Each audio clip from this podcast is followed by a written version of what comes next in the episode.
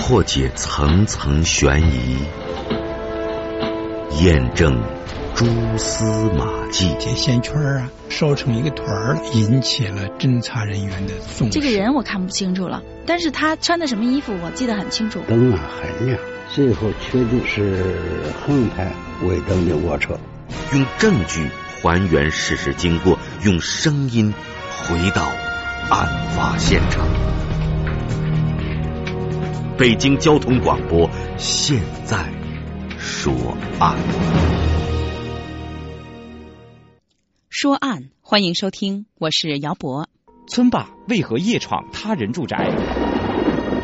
等到晚上这个十一点多，他们都睡了，张明就听到院子外边啊有响动，他当时就特别害怕。老实巴交的村民为何把人打成重伤？地里边去干活去了，回来以后，二狗发现他妻子回来，在一个这么小的一个范围做出这种事儿来，他脸面上。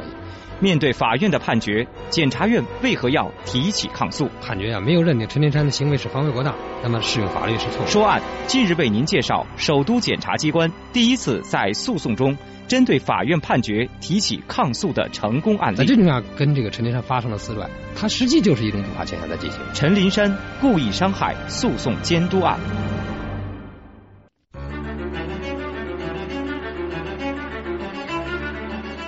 二零零二年的十二月二十三号，延庆县人民检察院受理了由延庆县公安局侦查终结、移送审查起诉的陈林山涉嫌故意伤害的案件。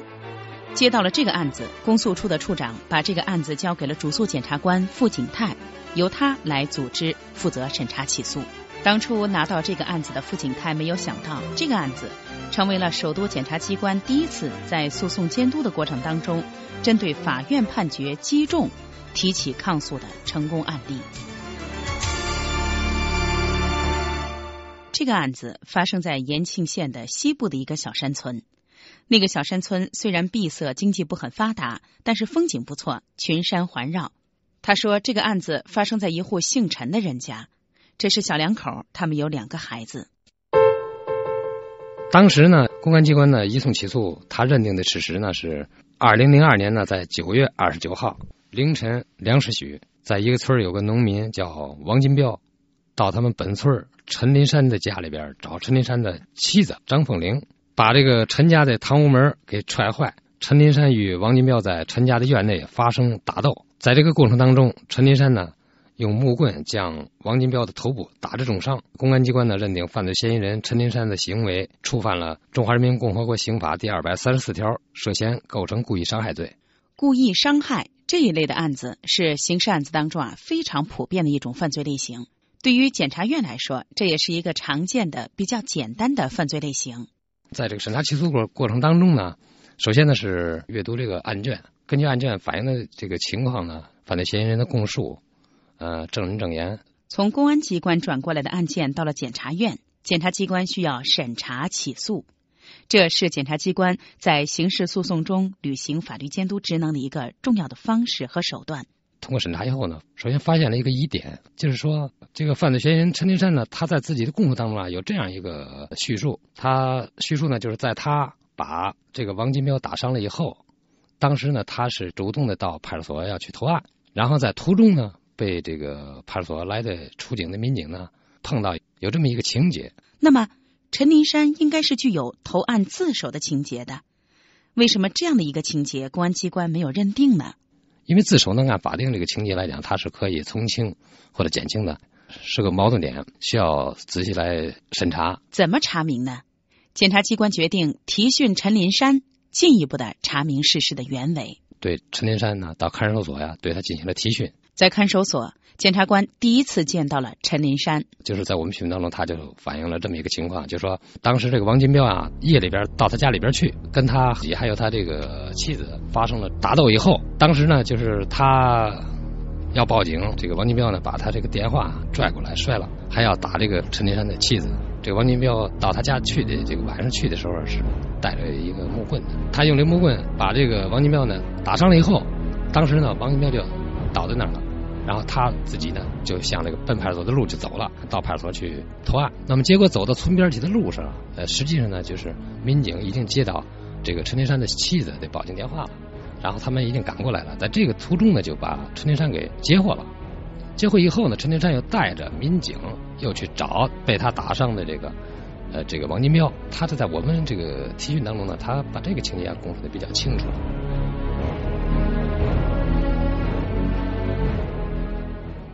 听了陈林山的供述，检察机关觉得陈林山应该是有自首的情节。那么公安机关为什么没有认定呢？是陈林山在说谎吗？没有其他的证据。为了解决这个问题呢，我们就找这个派出所当时出警的民警了解这个情况，是不是像陈林山自己陈述的这样？几位检察官来到了派出所，在这儿见到了那天出警的民警，他们告诉了检察官那天的情况。派出所那个当时处理出入的民警呢，他们证实这个当时发生的这个情况啊，跟陈天山这个陈述的是一样的。啊，确实他们是在接到了陈天山妻子的电话以后，他们就马上出警。路途当中碰到这个陈天山，确实是在向派出所方向这个走。后来就是见到他以后，然后呢带着他们一块找到这个王金彪。公安民警呢把王金彪送到医院去。看来陈林山没有撒谎，但是为什么在公安机关的案卷当中，公安机关没有认定这个自首情节呢？也是有有一些个疏忽。派出所的民警实际是他是知道这个陈林山当时是到派出所去投案这个过程，但是他这个案件呢，派出所主要是他负责是这个治安案件的嘛。具体这个案件呢，因为构成重伤嘛，已经上升为刑事案件，他要向这个刑侦队、公安机关的负责刑侦的这个部门来移交。那么在移交的过程当中呢，他有一段时间在移交的过程当中，那么在陈林山这个到派出所去投案，这个情节材料没有。注意这个问题，没有向刑侦这部门反映。最后呢，刑侦部门侦查这个终结以后呢，他代表公安机关移送起诉的时候呢，所以就没有认定他这个投案自首这个情节，他是一个疏漏。原来是这样，是部门和部门在衔接的过程当中漠视了这个环节。但是这个环节对于陈林山来说却是非常重要的，因为有自首情节是法定的从轻的情节。这个问题确定了下来之后，检察机关就进一步对案件涉及到的案卷进行审查。卷宗并不是很多，很简单。重伤的案件，犯罪嫌疑人也供述，其他证据也是比较齐全的。要是简单的话，那就可以移送起诉了。自首的情节为经过查证一定属实，认定自首构成这个故意伤害罪，呃，就可以移送起诉了。但是呢，这个案件呢，实际是没有马上就起诉。为什么没有起诉呢？傅景泰在查阅了案卷之后，他觉得被告人陈林山把王金彪打成了重伤，好像这事情没有那么简单。因为通过阅卷呀，包括提讯犯罪嫌疑人呐过程，呃，我们了解到一个什么情况呢？在这个案件当中呢，为什么？这个陈林山把这个王金彪给打伤了，他的起因是什么？他这个起因呢，是因为什么呢？我们在看这个这个卷宗当中呀，包括这个寻犯嫌疑人的这个过程当中，包括征求这个王金彪他的意见过程当中呢，就了解一个情况。这个情况是案卷当中没有反映出来的，但是却是案情的一个非常重要的起因。他的起因是因为王金彪。和陈金山的妻子有暧昧关系，而且是因为这他们这种暧昧的关系发展到什么呢？有了矛盾。那么最后，王金彪深夜几次到了陈林山他们家去找陈林山的妻子张凤玲，在这种情况下引起的打斗，导致这个王金彪最后受伤，这是一个前因呢。我在审查这个过程当中，我就感觉啊，这个案件跟一般的伤害案件不一样。他首先来讲，就是说。这个犯罪嫌疑人虽然实施了伤害的行为，但是呢，他是在什么情况下实施这种行为的？首先呢，公民的住宅不能被非法侵犯，在这种情况之下实施。而且呢，王金彪到这个陈林山家的目的呢，他不是去正当的啊一个理由很正常的交往，他不是这种，他是要去找这个陈林山的合法的妻子。我想这个问题就是不是一般案件，应该认真对待，应该研究跟案件相关的这个法律法规。傅景泰认为，公安机关虽然认定了王金彪深夜侵入陈林山合法住宅，陈林山在自家院内把王金彪打成了重伤的事实，但是他认为，他们忽视了王金彪深夜强行侵入公民的合法住宅，在这样的情况下，对陈林山及其他的妻子就已经对人身权利。非法构成了威胁。看了有这个疑问以后，就考虑，就说这个陈林山虽然是把这个王金彪打伤了，那么就当时根据这些疑问呢，就考虑到他就有可能他是不是属于正当防卫？呃，他是不是防卫过当？嗯，因为这个在咱们检察机关审查起诉的过程当中呀，他的要求呢是什么呢？通过你的审查起诉要达到。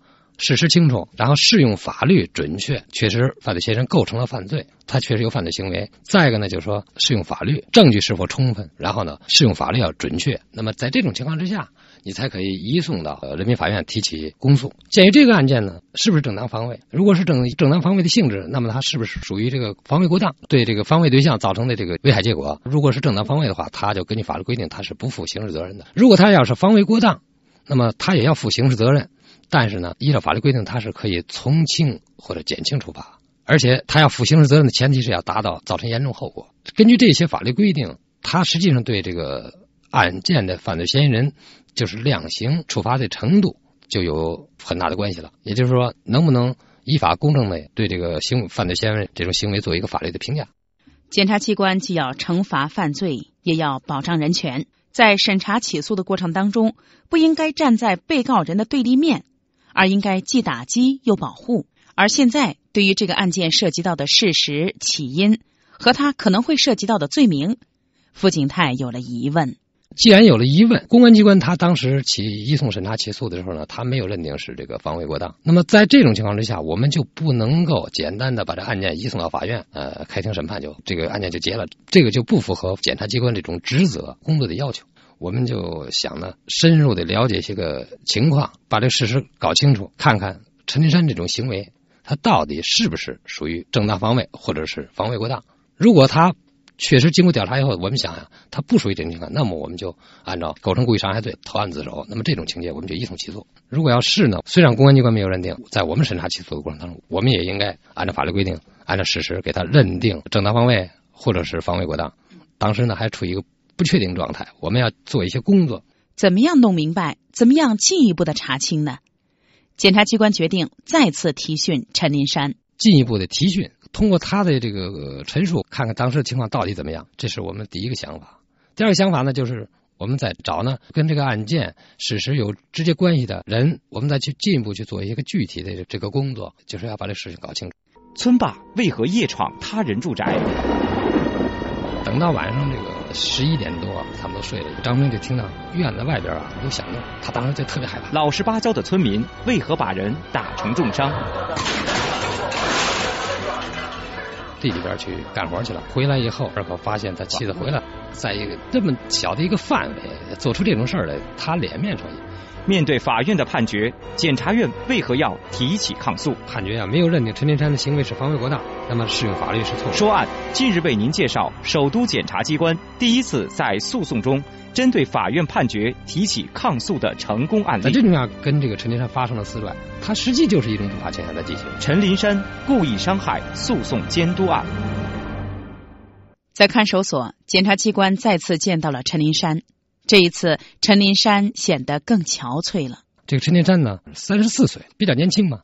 结果法警把他提到这个提讯室以后，一看，感觉这个人就是是比他这个实际岁数啊，应该是要大，看着比较苍老，哎，很憔悴。他这个文化程度呢也比较低，也没见过什么世面。见到我我们以后很紧张，老是，不是那种就很厉害、很招事这种人。哎，我们呢看到这种情况呢，就是告诉他的权利和义务，让他情绪稳定下来，然后呢让他详细的供述了当天这个。案件的情况，相对于第一次找他就是不是有自首的情节，这一次陈林山对来提讯他的检察官更熟悉了，于是和上一次相比，他也显得更放松一些。陈林山的表达能力比较差，语速也非常慢，在检察机关耐心的询问和记录下，他慢慢的也很困难的讲起了这个事的起因。和经过，他的供述，他妻子和这个王金彪有这种男女不正当的关系，嗯，而且呢，他的妻子呢，就是在这个案发之前呀，很长时间经常在王金彪家过夜，呃，甚至不回来。在这之前已经提出要跟他离婚，他如果回家，王金彪对他阻止，就不让他回去。陈金山是在这个案发之前很早就知道，但是他呢，考虑呢，家里有两个孩子，自己呢文化水平什么都不高。也没什么特殊的这个挣钱的技能本事，他又觉得妻子跟他毕竟过了很长时间了，他想呢，就是说经过他的等待，有可能事情会向好的方向发展。所以说，在这个他的妻子提出要跟他离婚，他表示不同意。他跟他妻子说：“说这个王金彪也不是什么好人，这个原来这个犯罪就判过刑，回到村里以后也不务正业，经常跟一些混混啊混在一起，游手好闲嘛，比较霸气，别人也不敢惹他。谁要惹了他，他偷偷的进行对你进行报复，报复你以后呢，你也找不着人。像这种人呢，一般的跟他少接触，避免这个麻烦。”说完这些话，在妻子那儿也没有起到什么作用，因为这件事儿从最初的萌芽到现在的这种状况，已经有将近一年多的时间了。陈林山在村里是个生性老实厚道的人，近乎木讷，每天日出而作，日落而息，是一个传统而本分的农民。但是他的妻子张凤玲却有一颗不安分的心。陈林山的妻子呀，张凤玲，她本来呀跟陈天山这个结婚了已经七八年了，就是感情一直还还是不错，有两个孩子，家里也做的也不错。但是呢，随着这个社会的发展嘛，大家的观念也在这个解放。那么有的人呢，就是文化水平比较高啊，可以出去打工啊，多种经营啊，就相对来讲呢，家庭的这种经济发展啊就比较快。这个陈天山呢，文化比较低，只能在这个地里边啊干点农活啊，在地里刨食。这样，他这个经济就是状况不如人家，比较老实。他跟别人一般也不争什么事儿。要有的人认为就这种就是比较窝囊。在这种状况呢，这个他的妻子啊，对他就由原来不错呢，逐渐产生你跟一相比较吧，就认为你看人家多有本事，你就没本事，已经在这个他的感情当中就对他男人不满意了。就在这个时候，王金彪的介入使潜伏的危机浮出了水面。正好又赶上这个王金彪从监狱出来，回到村里以后，这个有一帮小混混跟外界这个经常交往。王金彪和陈林山的岁数差不多，几年前因为故意伤害罪被捕入狱，刑满释放以后，就终日和一些无业的游民四处游荡，寻衅滋事，成了当地一霸。村里人人侧目，避之唯恐不及。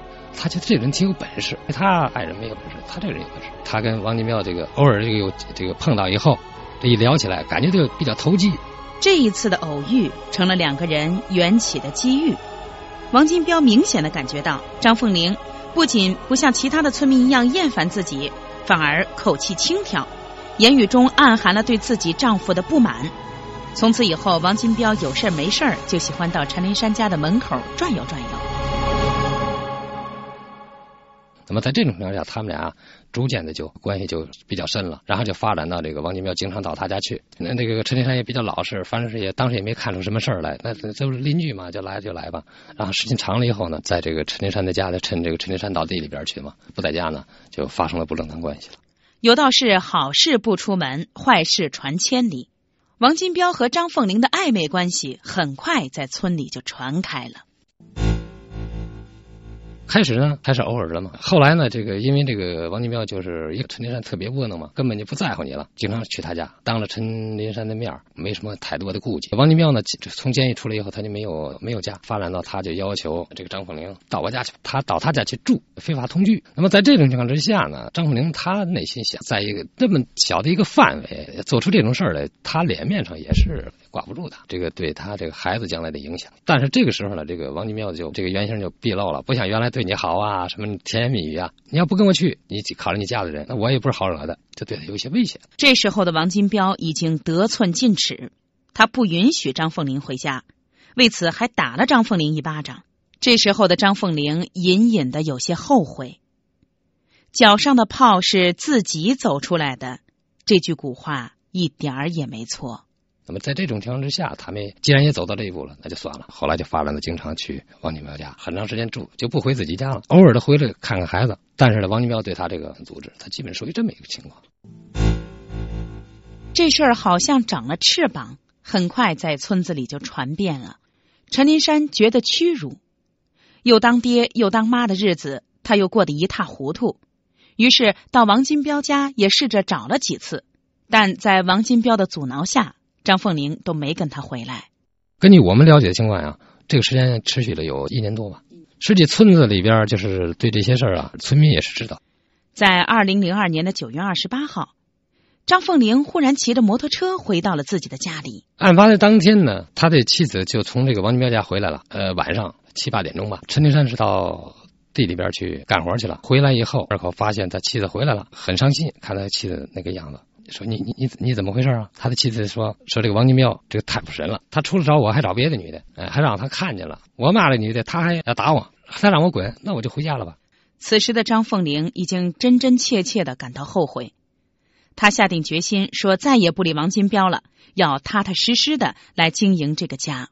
这个陈天山就说：“那你你也不要伤心了嘛，正好嘛，你还回来，咱们孩子家里还是有孩子，咱们在一起，你不要跟他来往了。”哎，说我早就跟你说过，这个人不成，你不能跟他来往。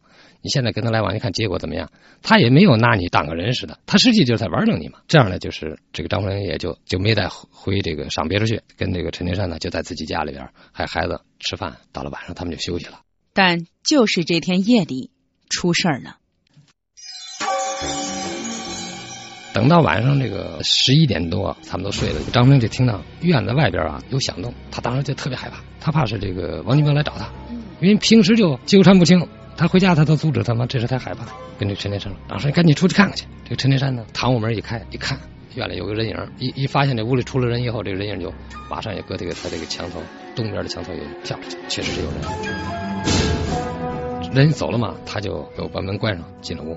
他就说：“说是是有个人，可能是这个王金彪。但是我一出去以后，他吓得跑了。当时这个张凤玲说：‘哎，不会再来吧？’也感觉到很恐惧，很害怕。这个陈林山说：‘不见得再来了。’王金彪没有像陈林山希望的那样不见得再来，他是又来了。那天下午，王金彪一气之下打走了张凤玲，冷静下来以后也有点后悔。另一方面，张凤玲还拿走了自己送给他的手机，骑着自己的摩托车走的。他想把这些东西要回来。陈天山和他的妻子这个还有孩子睡了觉以后，时间不长，大约也就是夜间十二点多钟吧，就听着街门啪咣咣就有人敲街门，敲街门说开门。这一听呢，就听是王金彪了。这个时候呢，张凤玲一听王金彪来了，吓得就不知所措了，衣服也没顾得上拿，一下就跳下床来，就钻到床底下去，把他进来，呃，发现他。陈天山呢，一考虑他也老敲门，这也不去也没办法，他就出去街门就打开。陈林山壮起了胆子，打开了临街的那扇街门。一看，真是王金彪。打开门说：“你干什么？”他说：“我哎，张凤玲在家。”陈林山当时对这个王金彪比较惧怕，就骗他说：“回来刚回来看了看，他就走了。”王金彪他不相信呢，我进去看看到底在不在。王金彪就进了他们家，就进了屋子里。进了屋子的王金彪径直就走进了卧室，两个孩子也醒了，瞪大了眼睛，一脸的惊慌。王金彪开始在卧室转悠。一看没人，确实他没在。但是一看发现呀，这个衣服架有这个衣服，张凤玲穿的衣服在呢。说衣服在，人哪去了？然后把这衣服拿拿过来，他把衣服拿过来一翻，从这个上衣的衣服口袋里边有一个手机，然后还有摩托车的钥匙。他说说这手机是我给他买的，我拿走。车摩托车也是这个王金彪的。张凤玲他在在王金彪家住，他也也骑着摩托车，这个钥匙也让他也带过来了。然后他把摩托车钥匙也拿上，拿上就走了。拿着白颜色的手机和摩托车的钥匙，王金彪放在了自己的兜里，扬长而去。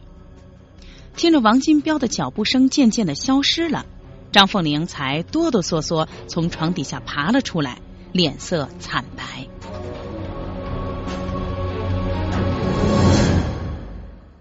这个陈天山赶紧把这个街门关回来，回来以后，这个他的妻子也也从床底下爬出来，吓得直抖擞。陈金山跟他妻子一商量说：“这事这事没法解决了，说不行，报警吧。”然后他们决定报警，当时就给这个当地的派出所就打了电话。就说这个这个王金彪深夜到他们家，把他的手机、身份给拿走了，这就报案了。报案以后呢，不到半小时吧，派出所的这个公安民警就驾着警车赶到了现场。赶到现场以后呢，对这个陈金山呀、张凤玲呀做了一个笔录。当时那个王金彪已经不在现场，公安民警说：“我们去找他，如果找到他，那就是把他带到派出所，然后你明天上午到派出所再解决这个问题。”民警走了，两口子这才放下了心。陈林山想，这王金彪再霸道，他也不敢跟公安局耍横啊。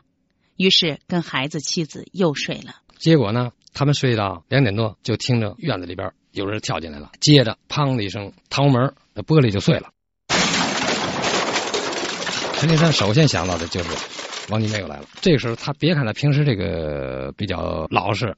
懦弱，咱们这个时候他已经是很气愤了，所以说他马上就下了床，冲到了这个堂屋门那儿。冲到堂屋门那，他是要阻止他进来，因为他进来以后，他不知道结果如何。当他到这个堂屋门的时候，这个堂屋门已经被王金彪用脚踹开了，王金彪就就冲到屋里里边了。陈金山一看，很着急，他上去就阻止这个呃王金彪，然后跟他的妻子说：“张凤玲，凤玲，你快打电话报警。”张凤玲也不知道王金彪为什么还要来。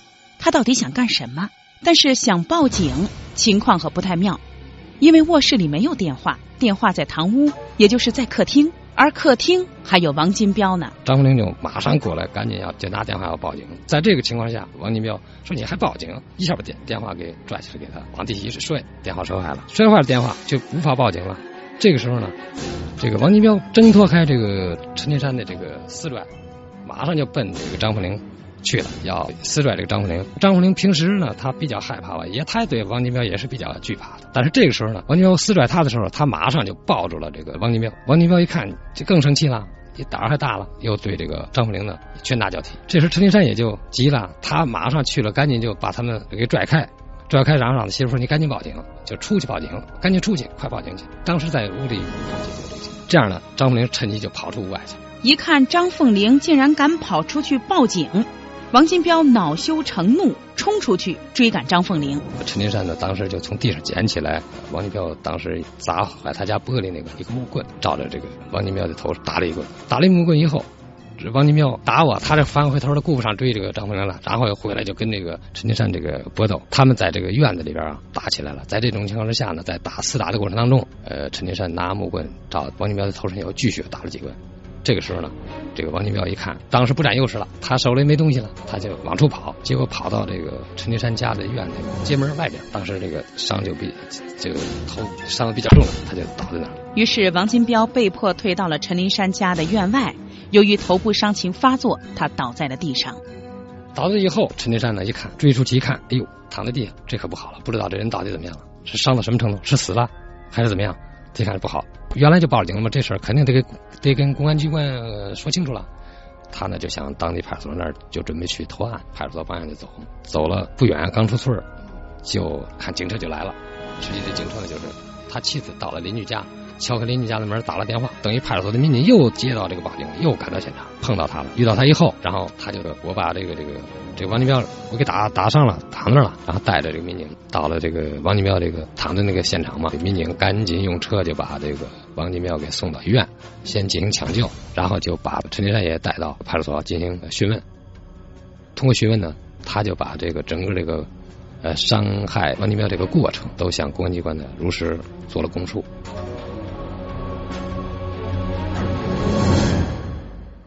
这是陈林山的供述。那么他的供述真实吗？如果确实事发那天是这样的情景，那么陈林山到底是故意伤害还是防卫过当呢？而后在进入法院审判的过程当中，检察机关又为什么提起了抗诉呢？说案，明天继续为您介绍陈林山故意伤害诉讼监督案下集。本期说案讲述人，这个案件当年的主诉检察官。北京市延庆区人民检察院副警太，采访编辑主持姚博。那些案件的见证者，那些案件的叙述人，那些案件的来龙去脉，那些案件的轮廓细节，过往岁月中。那些令人警醒的案件，今日时光里为你一一道来。说案，北京交通广播，二零零六年全新打造，每天十三点至十三点三十分，姚博吴勇为您回述现场，细说端倪。